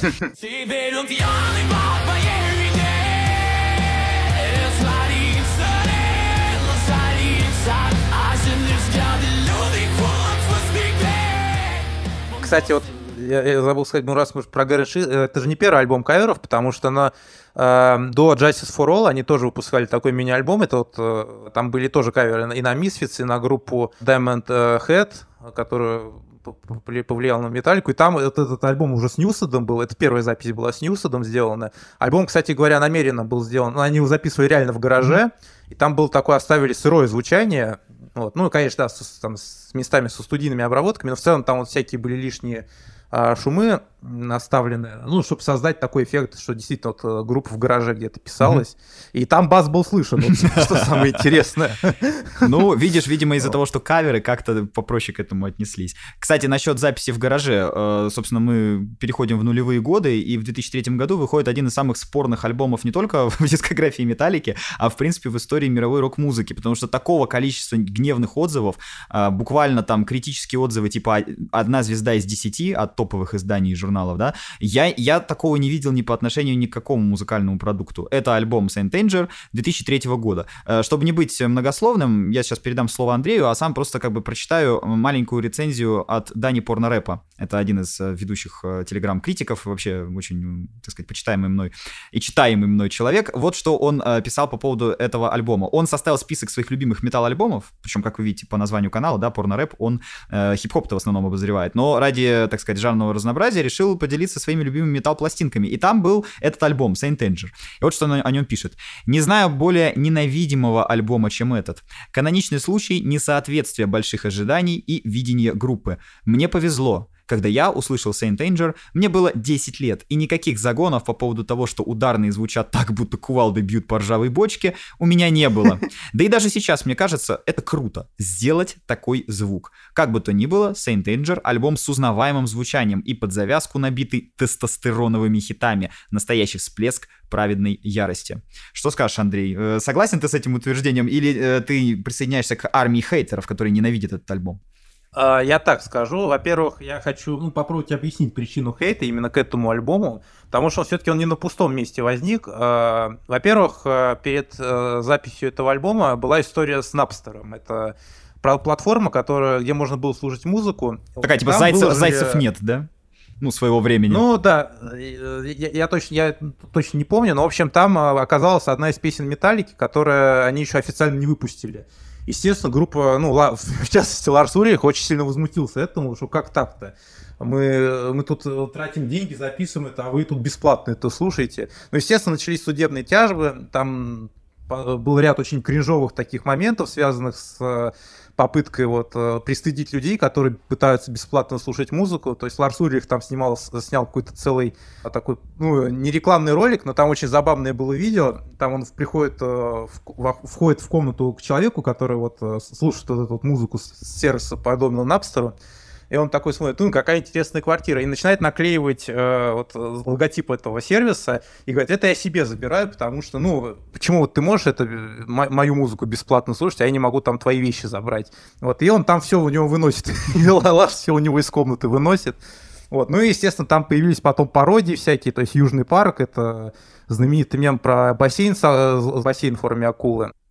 Вот, и, ну, в общем, очень много кейта на этой теме на эту тему посыпалась в адрес группы, потому что, я напомню, она сама, а, когда еще была, ну, неизвестна никем, они, по сути, вот с помощью вот этого пиратства, они а, получали свою первую, своих первых слушателей. Они распространяли вот кассеты с записями своими, просто по, по друзьям раздавали, и, ну, как вот через сарафанное радио они так получали известность. Mm-hmm. Вот, а сейчас они вот этот э, инструмент, благодаря которому получили известность, хоть еще до, как бы, до цифровую эпоху, они попытались запретить, потому что, ну, у них якобы там денег не хватает, они недополучают что-то. То есть, естественно, это, это произошло в 2001 году, насколько я помню, то есть Saint Anger записывался в 2002-2003. Mm-hmm. Вот, естественно, это, ну, этот хейт еще не прошел к этому моменту, и поэтому это наложило на, на оценку этого альбома вот, то, естественно, ну да, они были готовы, сама... как бы люди были готовы Металлику ненавидеть. Я помню, там в Саус Парке обстебывали Металлику, что они жадные, что они хотят денег. Да, Это да. везде было, и мне кажется, конечно, частично, когда они выпустили настолько э, экспериментальный с, альбом с сырым звуком, люди такие, да, ну а мы сейчас просто возьмем экспериментально поставим вам э, одну, одну звезду из десяти в изданиях, потому что вы зазнавшиеся жадные, э, жадные ком- ком- коммерсы, коммерсанты. Еще уход Ньюстеда тоже наложил свой отпечаток, потому что альбом записывался уже без него, там на басу Боб Рок играл. Mm-hmm. Вот. Ну и так получилось, что это последний альбом, который он продюсировал. Mm-hmm. Вот. Но при этом, да, там же еще к альбому они сняли документальный фильм «Сам Kind of Monster», mm-hmm. который вот э, называется по одной из композиций с этого альбома «Saint Anger». И это был такой фильм, своеобразная психотерапия. То есть они там показывали, они то Мастейна позвали, вот он там какие-то сцены с ним были связанные. Вот там и отец Ларса выступал. То есть, в принципе, это был такой проект, э, связанный с тем, чтобы разобраться, попытка разобраться со своими внутренними э, вот этими демонами. Вот. Он частично, я считаю, сработал, потому что после этого к ним пришел в группу Роберт Трухильо, с которым у них сложились достаточно такие теплые и приятные отношения. В принципе, ну, мы до сих пор видим его в составе Кстати, Металлики, очень классный поэтому... профессиональный музыкант. Видел, собственно, его вживую тогда еще в Да, но он, году. он же тоже трэш-металлист. Он играл в Suicidal Tendencies. Это команда тоже такая, кроссовер трэш-металлическая. Mm-hmm. Вот. Э, и в целом, да, у него был такой э, Но его стиль был такой ближе к фанку, э, к фанковым исполнителям. Он и выглядит, кстати, внешне, на самом деле, вот особенно последние там 10 лет, сколько я его наблюдаю в «Металлике», да, там, с, начиная с концерта 10 года, он выглядит как фанковый музыкант какой-то. Ну, то есть э, у него еще плюс лати, э, латиноамериканская, ну, собственно, да, да, внешность, то есть шорт, есть ощущение, что он сейчас начнет просто слэпом какой-то фанк там э, пилить. Да, поэтому, конечно, можно хейтить Saint Anger, но я, естественно, не отношусь к хейтерам. Я все-таки считаю, что они же там пытались на этом альбоме там, с nu metal заигрывать, с вот этим Который вот, тогда как раз популярен был, да, System of a Down, Linkin Park, Slipknot. Limp Bizkit. Ну, в общем, э, опять смени... прошло 10 лет, опять сменилась э, конъюнктура, и Металлика опять пытаются, кстати говоря, следовать за, так сказать, какими-то тенденциями, которые возникают. Да, но опять-таки это был такой все-таки... Ну, потому что на самом деле это не самый странный альбом, есть же еще альбом э, с Луридом записанный, Лулу, который называется... Вот этот альбом вообще, ну, на мой взгляд, мне кажется, вот его более хуже восприняли, чем Saint Anger. Слушай, потому я что... думаю, его восприняли плохо только потому, что поклонники группы Металлика понятия не знают, кто такой Лурид. Хотя мне этот альбом очень, кстати, понравился. Я вообще удивился, что он есть. Да, Лурид — это вообще один из любимых исполнителей был Клиффа Бертона. Вот группа The Velvet Underground он тоже ее слушал, и поэтому... То есть какого-то, условно говоря, там, да, облака для металлистов Клифф Бертон должен был наблюдать эту картину, и у него слезы должны были ну, да, это жаль, я, я думаю... жаль, я не увидел своими глазами там на земле, как вы это записали. Да, я думаю, это такая была своеобразная, да, ему товарищу. Просто для наших слушателей тогда поясним, что о чем речь. В начале десятых годов а, Металлика начинает коллаборировать с Луридом. Лурида уже нет в нашем материальном да, это, кстати, мире, он умер. Это, это, кстати, последний, насколько я знаю, альбом, который, в принципе, он записал. Да, по-моему, так и есть. Да-да-да, последний релиз, в котором он участвовал. То есть Лурид — это вот легенда протопанка, скажем так, экспериментального авангардного музла из Нью-Йорка 60-х годов. Это человек, который, как говорил Брайан Ина, да, продал 500 пластинок э, альбома Velvet Underground, но каждый, кто купил пластинку, основал собственную группу. Потом, правда, у него была достаточно успешная сольная карьера, но вот манера, с которой этот человек поет, тексты абсолютно беспощадные, с э, обилием натурализма, каких-то наркотических и сексуальных девиаций, подробностей, да, вот. Э, этого не было в рок-музыке до него, он это все привнес. То есть панки еще тогда, блин, в школу ходили. А уже Лурид, э, в общем-то, пропевал, да, тексты, которым любой панк бы позавидовал. Вместе с тем большой интеллектуал, эстет, дэнди. Ну, в общем, послушайте альбом «Берлин», я не знаю, там, Боба Мезрина он сделал в 70-е, послушайте, да. Э, Трансформер. То есть там много таких пластинок, которые вот э, ставят его на очень высокую ступень, не только в роке, но в принципе в мировой музыке. Хотя человек был не сильно там, э, не сильно талантлив голосом, скорее талантлив именно как поэт и такой аранжировщик-музыкант. Да. Так вот, и значит, этот человек, Лурид, еврей из Нью-Йорка и буквально там шестидесятник, да, записывается с группой Металлика. Казалось бы, нет ничего более несовместимого. Ну, вот я, я не знаю, мне, когда я об этом узнал, подумал, что это какой-то розыгрыш, какой-то пранк. В итоге очень даже интересная пластинка, интересная запись, если вам нравится Лурид. То есть если вот вам его альбомы знакомы, то вам понравится запись э, с Металликой. Конечно, фанатам Металлики не просто эта запись не могла понравиться. Я думаю, они не знают, кто такой Лурид, и не хотят знать. Для них это слишком какая-то эстетская. Э, и, и на самом деле не тяжелая музыка, она не металлическая вообще. Хотя э, у Лурида есть экспериментальный альбом, практически предвосхитивший Нойс, э, Metal машин. Да-да-да. Но это скорее из разряда авангардных экспериментов. Да. Э, ну, кстати, этот альбом тоже свой, своеобразный мем породил. Там же есть композиция, где Хэтфилд э, повторяет фразу I am the table. Вот.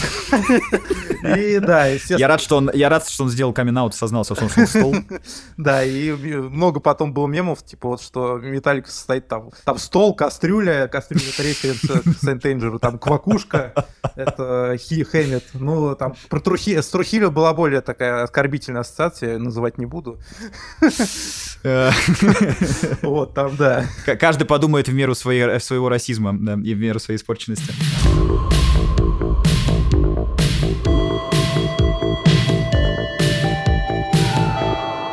Ну ладно, тогда перейдем к новейшей истории группы, точнее мы уже к ней перешли. Последние три пластинки. Э, у нас относительно короткая с ними дистанция, но все-таки что-то про них рассказать можно, какие-то личные впечатления, там, а, да, да, пристрастия. А, после Saint Anger они записывают Dead Magnetic. Вот это альбом mm-hmm. с легендарным Риком Рубином. Вот, они вообще Металлик с ним давно хотел сотрудничать, но все, не, все никак не получалось. Все-таки ну, с альбома еще этого слейеровского у них было такое желание, но вот пути их не сходились.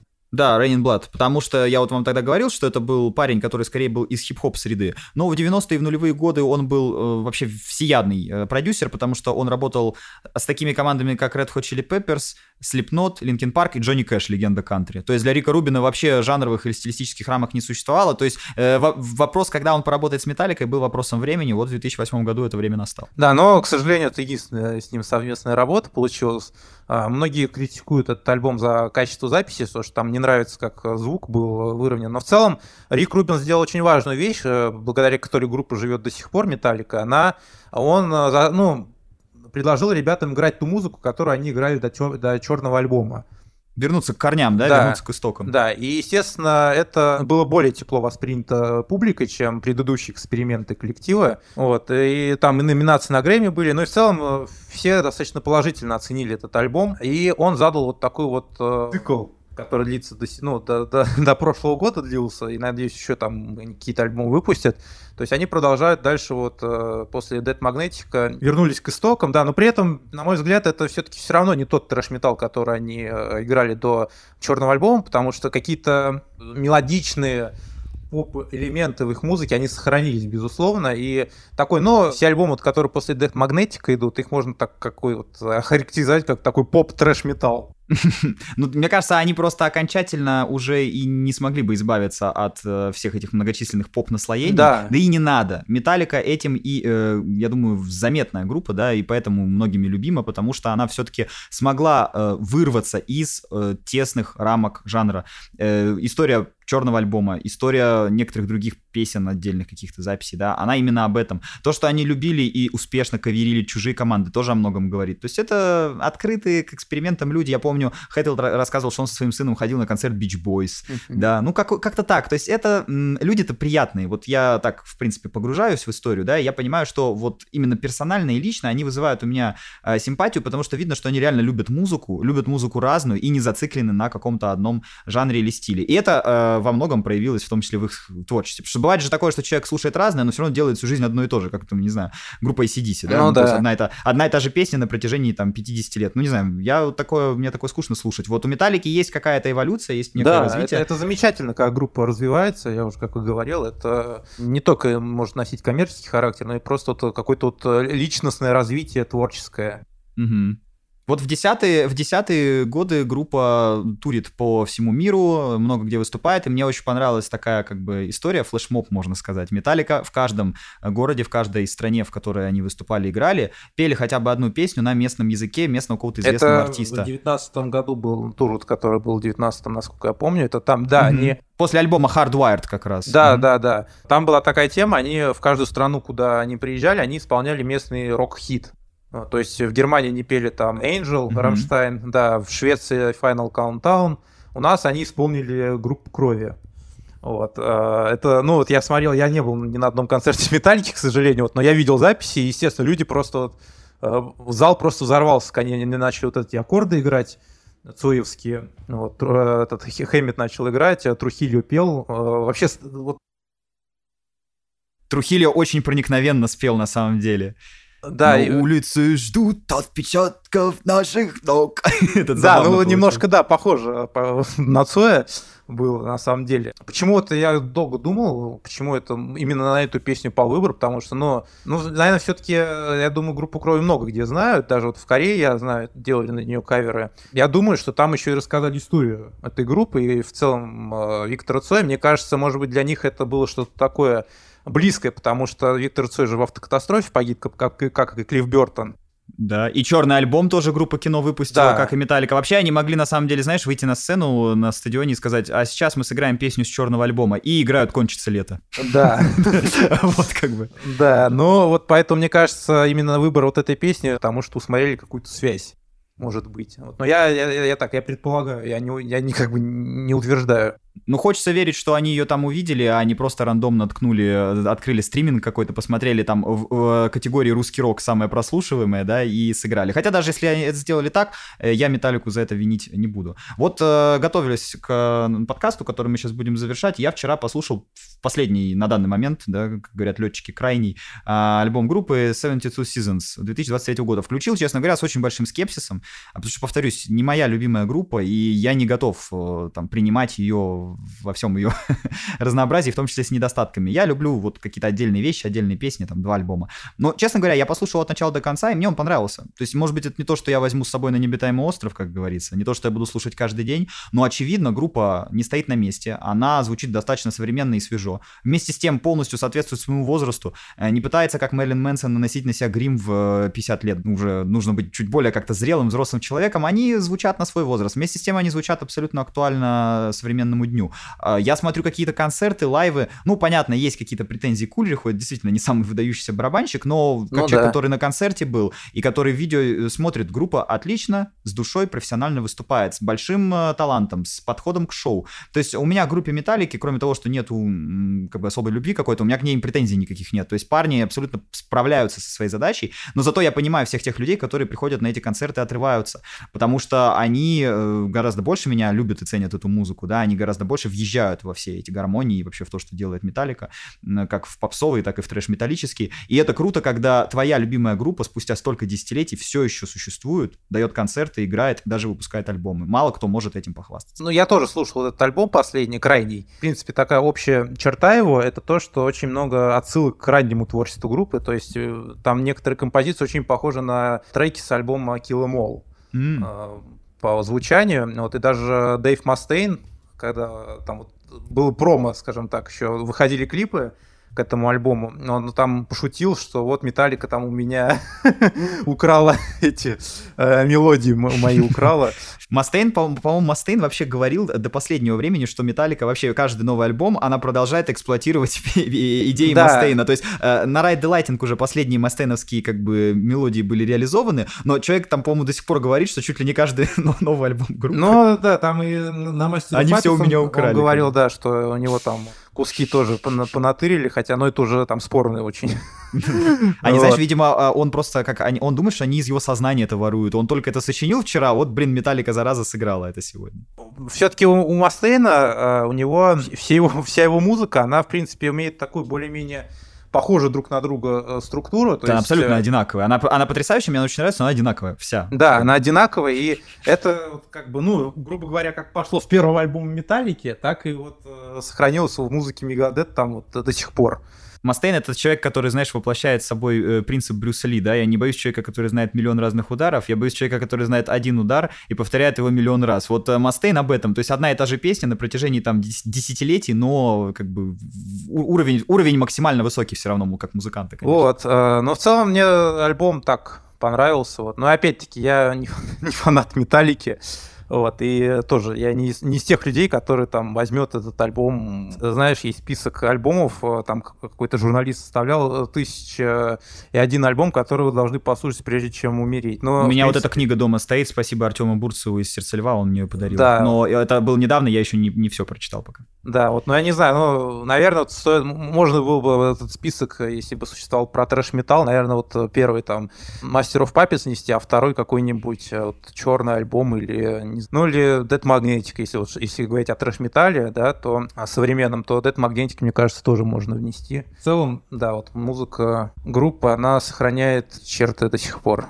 И вообще Металлика, конечно, это группа, которая а, уже настолько большая и настолько заметная, что э, как бы вы к ней не относились, как бы я к ней не относился, да, а, их уже с определенного пьедестала не сбросишь. Да. Они уже очень крепко его занимают. А, как и многие рок-группы, они занимают это место не только и не столько из-за музыки, а из-за той легенды, которая вокруг Металлики появилась. Ну, кстати говоря, сейчас уже есть попытки, э, скажем так... Сбросить с парохода, да, современность? Да, да, я, я думаю, ты знаешь, это человек, который придумал мем ноль песен, э, написанных Кирк Хэмилтоном в составе Металлики. Я обожаю этого парня. Не, Фред гитарист, это вот учитесь, ребята. Если вы...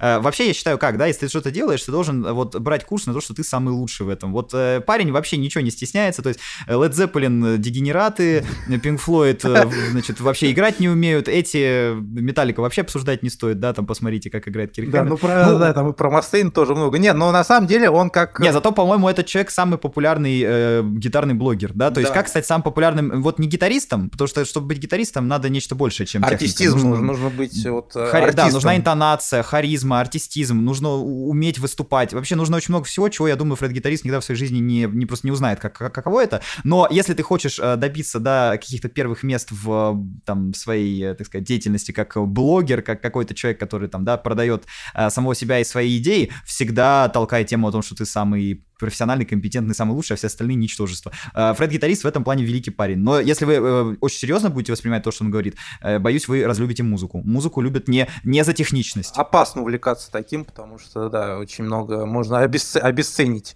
из конечно. того, что нравилось.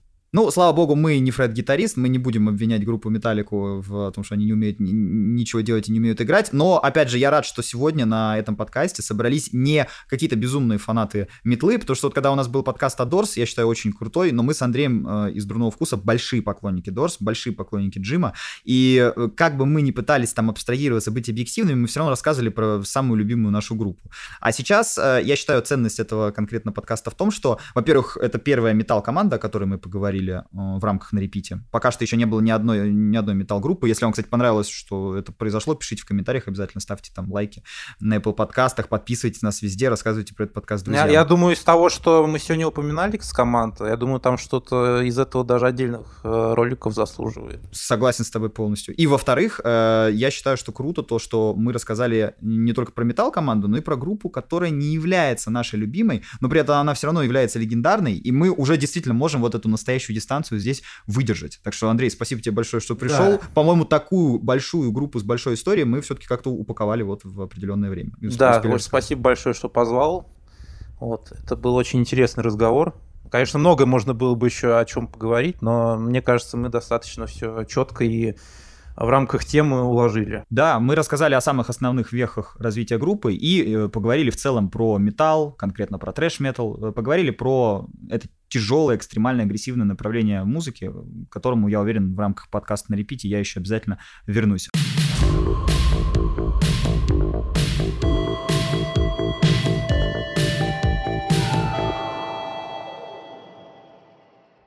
Друзья, спасибо большое, что дослушали до конца наш выпуск. Я надеюсь, что вам понравилось. Если вы хотите послушать больше истории о музыке, я приглашаю вас на нашу платформу, где вы найдете еще больше информации о любимых рок-музыкантах. Например, в саммаре «История зарубежного рока» от Элвиса до Манескин я разбираю все самые главные имена и события, которые связаны с историей рок-музыки. Безусловно, без металлики не получилось обойтись, я там про нее тоже рассказываю. Переходите по ссылке в описании и всего за 300 рублей в месяц получайте доступ к сотням саммари на самые разные темы. А мой промокод MUSIC30 подарит вам 30 дней бесплатного доступа. Подписывайтесь на нас, ставьте нам 5 звезд на Apple подкастах, на Яндекс Музыке.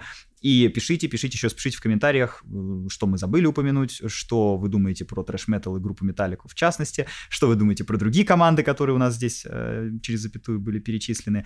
И э, мы обязательно сделаем еще э, подкаст с Андреем про какую-то тяжелую металлическую музыку. Андрей, спасибо, что пришел. Спасибо большое. Все, всем пока. Thank